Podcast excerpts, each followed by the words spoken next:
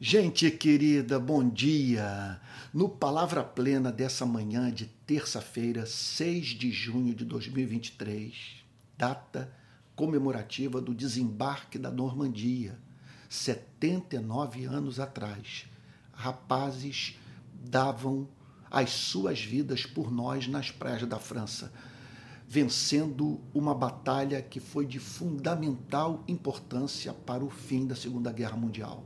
Então fica no programa de hoje essa nota de gratidão pela vida desses homens.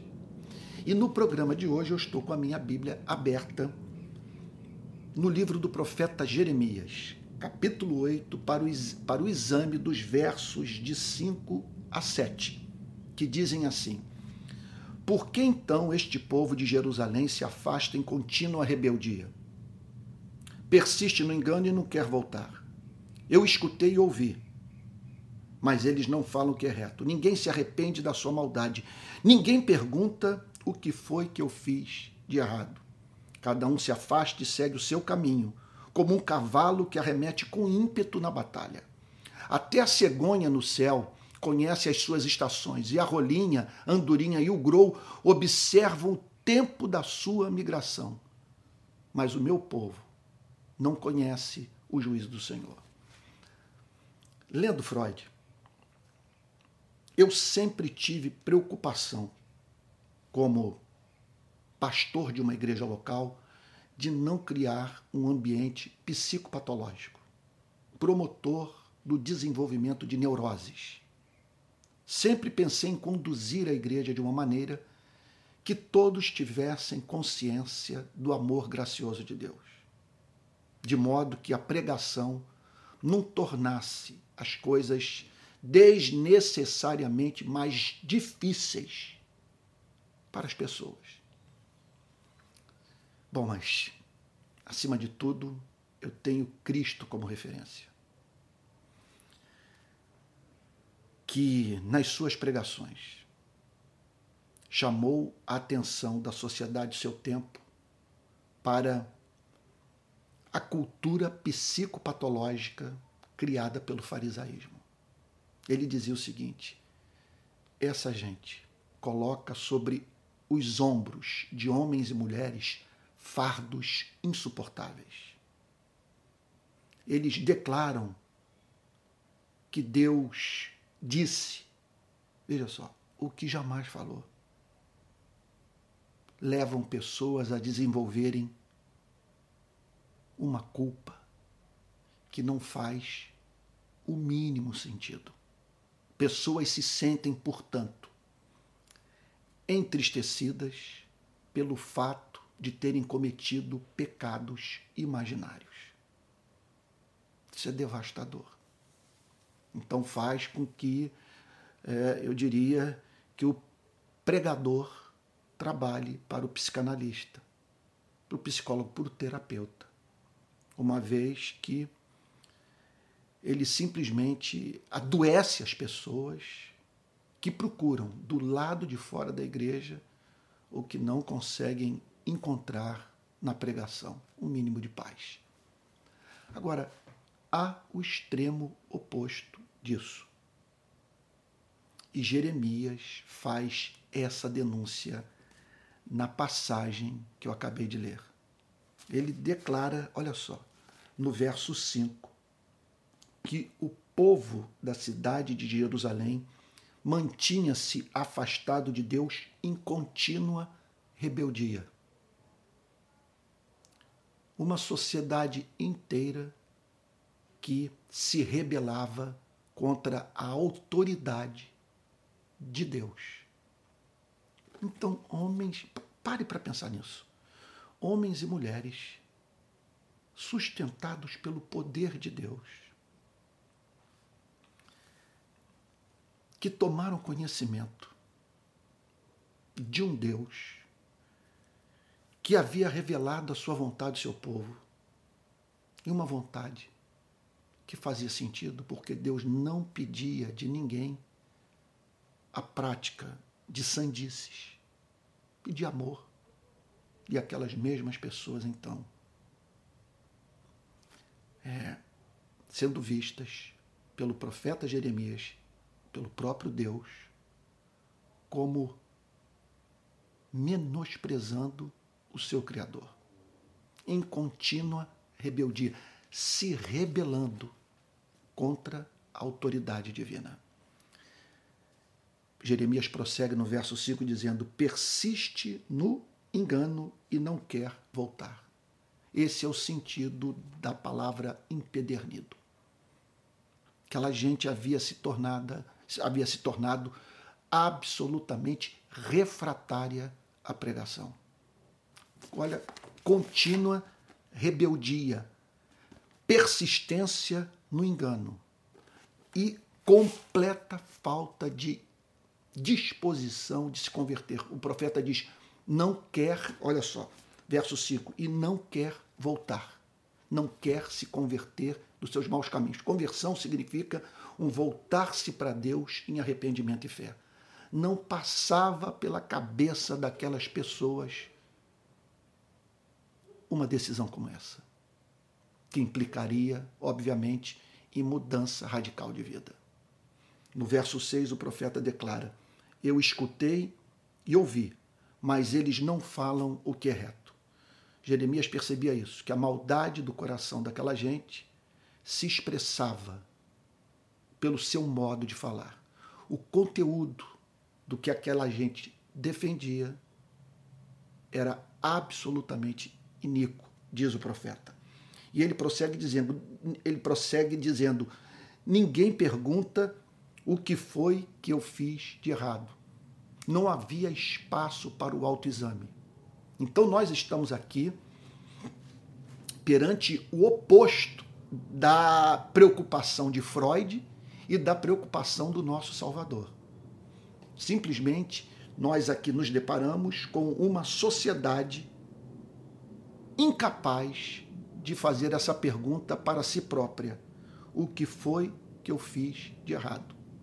Aí talvez você esteja perguntando, mas isso é necessário? Ora, isso não se acabei de falar sobre o desembarque da Normandia, que só ocorreu porque uma sociedade inteira bancou um regime totalitário, desumano, diabólico. A Segunda Guerra foi levada a cabo no final dos anos 30 até 1945. As ideias de Hitler se tornaram conhecidas pela sociedade alemã nos anos 30. O Mein Kampf, o livro no qual ele expõe com absoluta clareza, simplicidade as suas ideias, foi best-seller na década de 30 em toda a Alemanha. Aí eu pergunto a você: é, como deixar de proclamar uma mensagem de arrependimento para uma sociedade como essa? Pense no Brasil. Como não pregar arrependimento para uma das nações mais desiguais do mundo. Em poucos países é encontrado tamanho fosso entre ricos e pobres, como ocorre na nossa pátria. Que eu estou dizendo é que há milhões e milhões de brasileiros que nascem sem oportunidade de vida. De um lado, uma fração da sociedade na qual tudo contribui a seu favor para que prospere. Do outro lado, crianças que se jogam no chão da sala de aula para se protegerem de bala perdida. Exemplo, entre as, as centenas de experiências trágicas vividas pelo pobre no nosso país que impedem essa gente de emergir socialmente. Um mundo de talento destruído em razão de uma cultura que sempre foi caracterizada, isso tem a ver com a nossa colonização, sempre foi caracterizada pelo menosprezo à santidade da vida humana. Então aqui está o profeta dizendo que foi, ninguém pergunta o que foi que eu fiz de errado.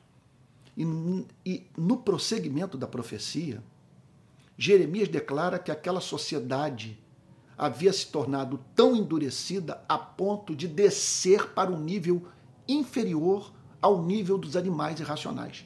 Ele diz: Cada um se afasta e segue seu caminho como um cavalo que arremete com ímpeto na batalha. Ele está dizendo o seguinte: por um lado, vocês têm um comportamento próprio dos animais irracionais. Vocês partem de uma forma translocada na direção do pecado. São impetuosos para a prática do mal. Não há quem os detenha. Vocês não, não cedem a nenhum apelo. No verso 7, ele descreve aquela sociedade como até mesmo, conforme acabei de dizer, abaixo do nível dos animais. Porque ele diz o seguinte: até a cegonha no céu conhece as suas estações, e a rolinha, e a andorinha, e o grou observa o tempo da sua migração. Eles sabem a hora de partir. Eles, eles se sujeitam à realidade, à ordem criada por Deus o profeta conclui o verso 7 declarando: Mas o meu povo não conhece o juízo do Senhor. Ou seja, no céu observa-se as aves cumprindo a sua finalidade, se sujeitando à natureza, à vontade do Criador. Na terra, homens feitos à imagem e semelhança de Deus não cumprem a finalidade da sua vida. E o pior, demonstram completa falta de disposição de reconhecerem os seus erros e se, e se arrependerem da sua injustiça. Note, se analisarmos esses versos à luz de tudo que nós vimos nos últimos dias estudando o livro do profeta Jeremias, tomamos conhecimento do fato de que o profeta não estava tratando de trivialidade. Quando ele chama aquela sociedade de uma sociedade endurecida pelo pecado, refratária à pregação e indisposta à conversão, ele veja só, ele o faz num contexto em que a ganância predominava, havia absurda concentração de riqueza, o direito do órfão, da viúva, do pobre não era respeitado. Então ele está falando de coisa grave. A idolatria havia se tornado parte da cultura daqueles dias. E o profeta diz: apesar de todo esse volume de maldade, de termos tornado a vida do nosso país inviável, ninguém se arrepende. Eu gostaria de concluir essa mensagem levantando uma pergunta: como tudo isso pode acontecer? Olha, em primeiro lugar, em razão do relativismo, de pessoas ouvirem na universidade ou numa canção, sabe? É, ou ao se depararem com o conteúdo de um livro qualquer, sabe? Chegarem à conclusão, de uma forma ou de outra, no cinema, no teatro, sabe, por influência de algum intelectual, chegaria à conclusão que não há um fundamento para o estabelecimento de valores morais absolutos. Que tudo é contingencial, tudo é relativo, tudo depende da cultura, do tempo, do chamado ethos. E assim, portanto, pessoas não veem sentido em se arrependerem do que quer que seja, em razão do fato de viverem num mundo no qual a culpa não faz sentido, uma vez que a noção de certo e de errado foi removida da sociedade, da cultura. Isso pode acontecer também por um segundo motivo, em razão do colapso do conceito de responsabilidade humana. Começa com relativismo, mas passa também por uma diminuição do conceito de responsabilidade humana de natureza biológica. Simplesmente é dito que o homem foi programado para se comportar daquela maneira em razão da sua constituição genética, ou da química do seu cérebro, ou do que lhe resta, sabe, das forças animalescas, irracionais, subproduto da evolução da espécie. Tudo é luta pela sobrevivência. Portanto, o ser humano não tinha como fazer diferente. Há aqueles também que diminuem o conceito de responsabilidade pessoal, é, é, usando como justificativa as experiências da primeira infância, o inconsciente ou os traumas da vida. Aqueles também que diminuem a responsabilidade humana, atribuindo o comportamento chamado de pecaminoso às circunstâncias,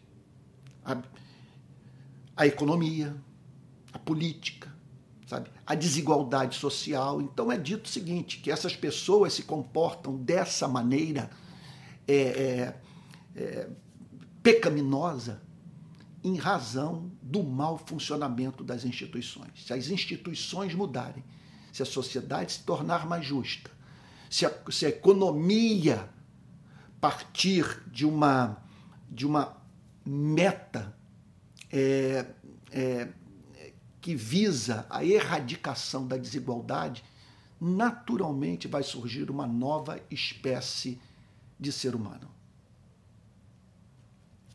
Não temos como minimizar é, a influência do meio. E é claro que sociedades como o feudalismo, como a sociedade feudal, a sociedade escravagista ou o capitalismo completamente desregulado, veja só, vai gerar um tipo de ser humano. É claro, você pode criar uma espécie de cultura que extrai do homem e da mulher o que eles têm de pior. Contudo, que revolução político-econômica, social. Que mudança na sociedade é capaz de erradicar o egoísmo humano, a, a, a nossa tendência a vivermos é, de modo a passarmos por cima de tudo e de todos, a fim de realizarmos os nossos sonhos, a fim de sermos felizes. Então, é quando nós pensamos nessa sociedade endurecida, conforme a descrição do profeta Jeremias, ninguém pergunta o que eu fiz de errado. Veja só. Nós, à luz do, do, do conteúdo do livro do profeta Jeremias, temos que levar em consideração também um outro fator, e esse não é externo. Esse não tem a ver com o que filósofos ou, ou, ou pensadores estão escrevendo, ou com o que os professores estão ensinando em sala de aula, o que está sendo escrito pelos romancistas. Tem a ver com o pastor, tem a ver com a própria pregação. Jeremias declara que esse estado de endurecimento do coração era devido ao desserviço prestado pelos sacerdotes e pelos profetas. Ele bate nessa tecla no livro inteiro, do início ao fim.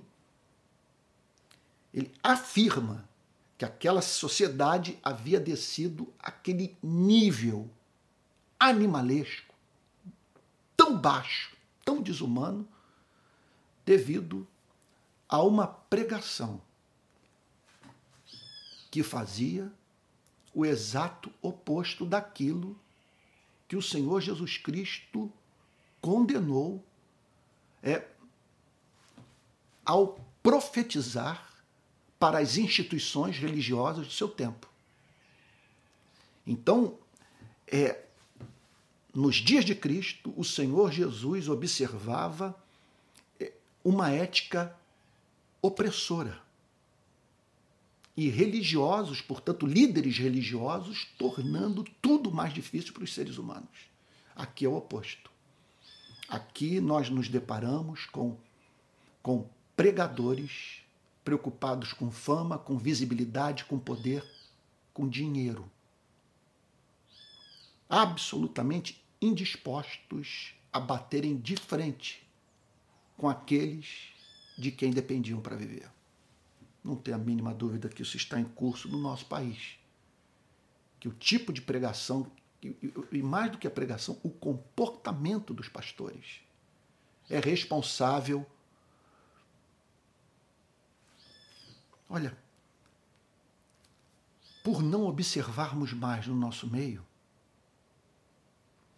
pessoas durante o culto confessarem os seus pecados, se arrependendo das suas iniquidades. E quando fazem essa confissão, veja só, elas não tocam no que de mais grave está presente na cultura do nosso país e que invadiu a igreja. Elas não falam nada sobre a violência, a violação de direito, a, a já mencionada desigualdade, o estado, portanto, de privação, de exclusão, de vulnerabilidade, no qual se encontra milhões de brasileiros, inclusive idosos e crianças. O que fazer? Olha, num contexto como esse, pregar arrependimento. Não temos alternativa. Anunciar o juízo divino dizer que essas pessoas serão julgadas. E sempre, e sempre, para que nós não venhamos a, a desenvolver o ministério de morte, proclamar o Evangelho. Sempre proclamar o Evangelho, por mais que seja difícil para nós anunciar a graça para gente que tem praticado tanto mal. Gostaria de chamá-lo nesse momento para uma oração. Diante disso tudo, só nos resta lamentar pelo que está em curso na nossa nação. Você me perdoe dizer, você me permita dizer, que o que nós acabamos de ler é a descrição de grande parte da igreja do nosso país. Envolve a sociedade brasileira, mas é triste saber que pessoas são capazes de fazer o que é feito de, do lado de fora de injusto, do lado de dentro da igreja, com a Bíblia aberta. Sabe? E se dizendo, se apresentando ao país como cristãs. Vamos orar? Pai Santo, em nome do Senhor Jesus, nós pedimos a Ti que o Senhor não permita que venhamos a cair nesse extremo oposto, Senhor. De ao fugirmos da criação de ambientes psicopatológicos, criarmos uma cultura permissiva dentro e fora da igreja. Senhor, que tolera a opressão, o desrespeito à santidade da vida humana, que brinca com os céus. Ajude-nos, Senhor, a ser profetas, a pregar a mensagem do arrependimento, mas de modo pertinente, a fim de que os pecados com os quais igreja e nação estão envolvidos ou estão envolvidas sejam denunciados. E leva, Senhor, a todos nós a mais profunda experiência de arrependimento. É o que pedimos em nome de Jesus com perdão dos nossos pecados. Amém. Amém. Gente querido, olha só, tenho alguns avisos para apresentar a todos de grande importância. Eu, tô, eu falo daquilo que pode ser útil para você, ajudá-lo na sua, no seu crescimento, é, assim, sobre o entendimento do Evangelho, crescimento do entendimento do Evangelho. Eita, acabei de. Eu acabei de acordar, não tomei café ainda, eu estava tão ansioso por gravar o programa e, e, e manter firme o Palavra Plena, eu estou trabalhando duro para que todos os dias de manhã o programa vá ao ar e de modo assim, é, e preferivelmente às sete da manhã. Hoje está entrando um pouquinho mais tarde, mas não vai faltar. Vou trabalhar duro para que não falte, porque esse é um compromisso que eu assumi sem prazo de validade. Né? Minha ideia é, é, é até o fim dos meus dias, todos os dias de manhã, proclamar a palavra de Deus. Então vamos lá, olha só. Eu, eu disse ontem que lancei um selo, Pontal da Atalaia. Então, meus e-books estão à sua disposição na Amazon. Um intitulado Se Deus é Bom Porque Sofremos e o outro sobre batalha espiritual à luz da tradição de espiritualidade calvinista. Domingo que vem darei início aos cultos presenciais em Niterói, na rua Andrade Neves, número 31. Os cultos terão início, ou, melhor, o culto do próximo domingo, 11 de junho, terá início às 10h30 da manhã. Esse lugar fica 10 minutos a pé da Estação das Barcas, do lado de trás, na parte de trás do Plaza Shopping. Não deixe de estar presente, sugiro que vocês cheguem um pouquinho antes, porque eu temo a superlotação e as pessoas que fiquem venham ficar, portanto, do lado de fora. Olha, estou oferecendo dois cursos no Hotmart. Um sobre teologia política, no qual eu trato das ideologias à luz da teologia do Novo Testamento, do Antigo Testamento, e um outro sobre doutrina, teologia sistemática, no qual trato das principais verdades da fé cristã. É, eu estreio hoje o Palavra das Seis. Então, Palavra das Seis, hoje, às seis horas da tarde, tá bom? Sempre uma meditação, nesse período agora, sobre os versos mais importantes do, do, do, do, do livro dos Salmos. A minha ideia é ter uma simetria entre o material, estabelecer uma simetria entre o material da, da manhã, profeta Jeremias, eu sei que não está sendo fácil pregar nem ouvir, não é verdade? E no final do dia, é meu desejo que você ouça alguma coisa que se lhe afigure como terapêutica, que faça bem para o seu coração. Então, estreio hoje, Palavra das Seis. E também é uma mensagem bem menor do que essa da manhã. Ah, e por fim, eu quero lembrar a todos a, a viagem ao Egito e Israel. Fevereiro do ano que vem, do, do dia 14 ao dia 29, nós estaremos viajando. Vamos para, quer dizer, para esses lugares que são tão especiais para a nossa fé. Vamos para o Egito, conhecer o Museu do Egito, do Cairo, é, as pirâmides, Rio Nilo e tal, e depois vamos entrar em Israel pelo. Ah, vamos ao Monte Sinai, e depois do Monte Sinai, vamos entrar em Israel pelo sul e ir até o norte, conhecendo tudo, tá bom? Então, caso você queira fazer essa viagem comigo, ligue para obter informação para o seguinte telefone: 21, que é o código do Rio de Janeiro, e o celular do Daniel Cardoso, que vai estar à frente dessa viagem. Ele acabou de fazer uma excursão com 80 pessoas da Igreja Presbiteriana Betânia aqui em Niterói. Então, olha só, 21 e o telefone é 987 17 73 78. 987 17 73 78, código de área 21. Eu vou deixar o telefone na descrição desse vídeo, tá bom? e você vai ter acesso a essa e também a outras informações mais. E por fim, quero lembrá-lo que esse programa ele é mantido pelas ofertas de pessoas